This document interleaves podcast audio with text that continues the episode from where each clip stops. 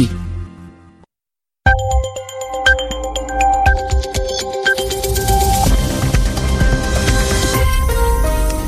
RFI, bonsoir, 20h en temps universel, 22h à Paris. Nicolas Brousse. Bienvenue dans votre édition en français facile, réécoutable avec le texte pour mieux nous suivre sur RFI.fr. Une édition que j'ai la chance de présenter avec Zéphirin Quadio. Bonsoir. Bonsoir Nicolas, bonsoir à tous. Voici les titres, c'est-à-dire les informations principales dont nous allons parler.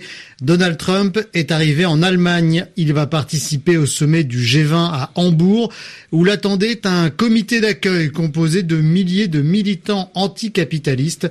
La manifestation a été écourtée par la police après des violences. La Cour pénale internationale juge que l'Afrique du Sud a manqué à ses obligations en refusant d'arrêter sur son sol en juin 2015 le président soudanais poursuivi pour génocide au Darfour. L'État français cherche à faire des économies. Un groupe d'économistes publie un rapport sur la stratégie de réduction des dépenses publiques. Vous allez tout comprendre dans quelques minutes. Et puis la mort d'un pionnier de la musique électronique, le français Pierre Henry, nous lui rendrons hommage en fin de journal. Le journal. Le journal. En français facile. L'Afrique du Sud a manqué à ses obligations internationales en n'arrêtant pas le président soudanais Omar el-Béchir. C'est le verdict de la Cour pénale internationale rendu cet après-midi. En effet, Zéphirin, les autorités de Pretoria, la capitale administrative du pays, n'avaient pas arrêté le leader soudanais présent à Johannesburg, la capitale économique, pour le sommet de l'Union africaine. C'était en juin 2015. Omar el-Béchir avait discrètement quitté le territoire, décollant même d'une base militaire de l'armée sud-africaine. À Johannesburg, Alexandra Branjon.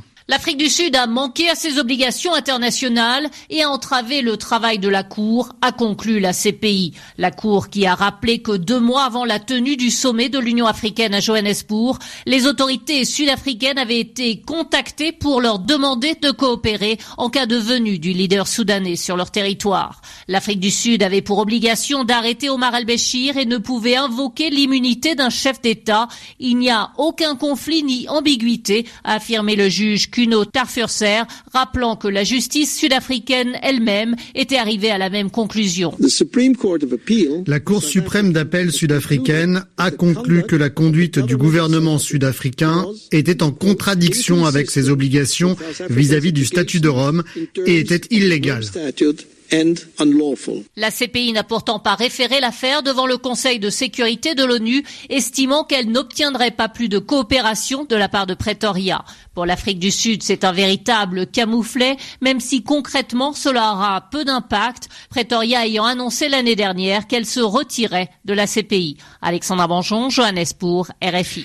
En République démocratique du Congo, sept des neuf militaires poursuivis pour un massacre au Kasaï oriental ont été reconnus coupables et condamnés à des peines allant de 15 ans de prison à la perpétuité.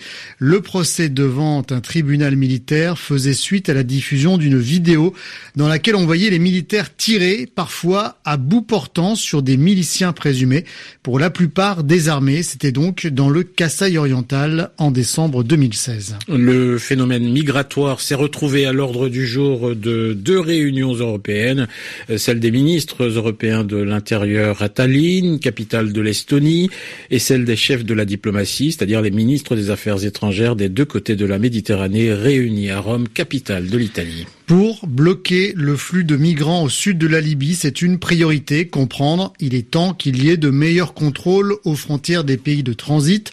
Un renforcement qui doit s'accompagner d'un développement de l'investissement dans les pays de départ des migrants. Mais quand il s'agit d'argent, c'est surtout l'Italie qui met la main à la poche avec plus de 30 millions d'euros d'aide qui vont être offerts rapidement. Hambourg, en Allemagne, a connu une soirée mouvementée avec une manifestation de militants anticapitalisme qui a provoqué des affrontements entre extrémistes vêtus de cagoules pour cacher leur visage et la police. Les forces de l'ordre ont donc décidé de mettre fin au rassemblement. Et c'est dans ce climat que Donald Trump, le président américain, est arrivé il y a quelques heures à peine. Il a rendez-vous avec euh, ses homologues des pays les plus industrialisés et émergents et réunis dans ce que l'on appelle le G20. Les discussions officielles commencent demain vendredi. Et ambiance beaucoup plus détendue en Pologne pour euh, Donald Trump qui avait choisi ce pays pour son arrivée en Europe. Il a atterri euh, hier soir en Pologne il faut dire que ce pays et son président, Andrzej Duda, sont deux solides alliés dans la région. Lors d'une conférence de presse commune, le président américain a souhaité rassurer ses partenaires de l'OTAN face à la Russie, qu'il a qualifié de menace. Écoutez ses propos qu'il tient donc à la veille de sa première rencontre avec le président russe Vladimir Poutine. Je suis d'accord sur le fait que la Russie a joué un rôle pendant l'élection présidentielle. Je pense que cela a bien pu être le cas pour d'autres pays, je ne vais pas être précis, mais je pense que beaucoup de gens interfèrent et ce n'est pas nouveau. En réalité, personne ne peut avoir de preuves de cela. Mais la grande question est, pourquoi Obama n'a rien dit alors qu'il était au courant depuis août jusqu'à l'élection en novembre? Je pense qu'il a voulu passer cela sous silence.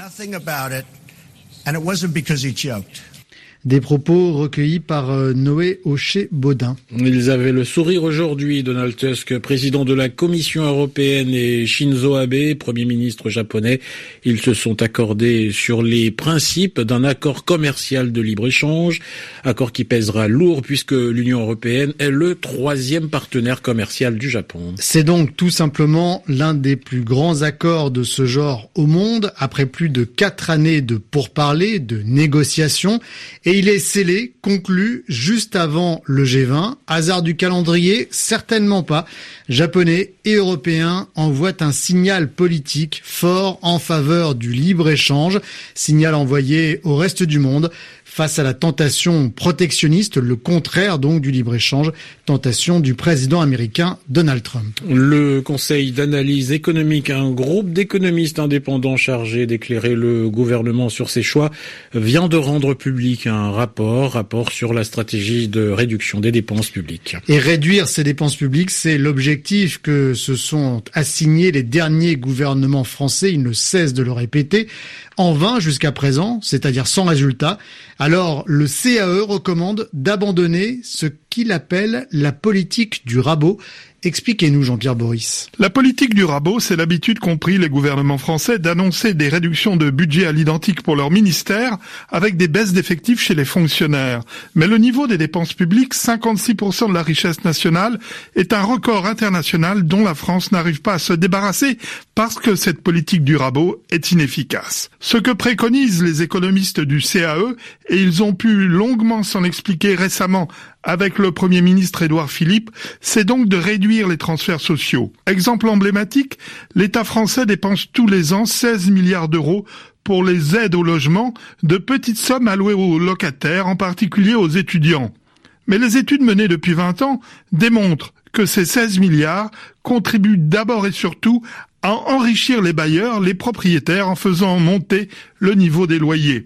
Pour supprimer cette manne, qui n'est finalement qu'une rente, il faudrait l'éliminer progressivement en construisant des logements pour les étudiants en assouplissant simultanément les règles juridiques, le tout pour faire baisser les loyers, une stratégie de moyen terme au lieu des coups de rabot habituels. Il était l'un des pionniers de la musique électroacoustique, le compositeur français Pierre-Henry, né en 1927, est mort à l'âge de 89 ans à Paris. Il a notamment inspiré le français Jean-Michel Jarre, il laisse plus d'une centaine d'œuvres d'une musique euh, très éclectique, c'est-à-dire très variée, inspirée même par des bruits de la nature.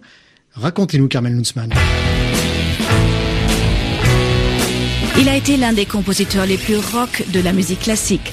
Véritable sculpteur et collectionneur de sons, Pierre-Henry est considéré, avec Pierre Schaeffer, comme l'un des pères de la musique concrète pour avoir introduit des bruits du quotidien dans ses compositions.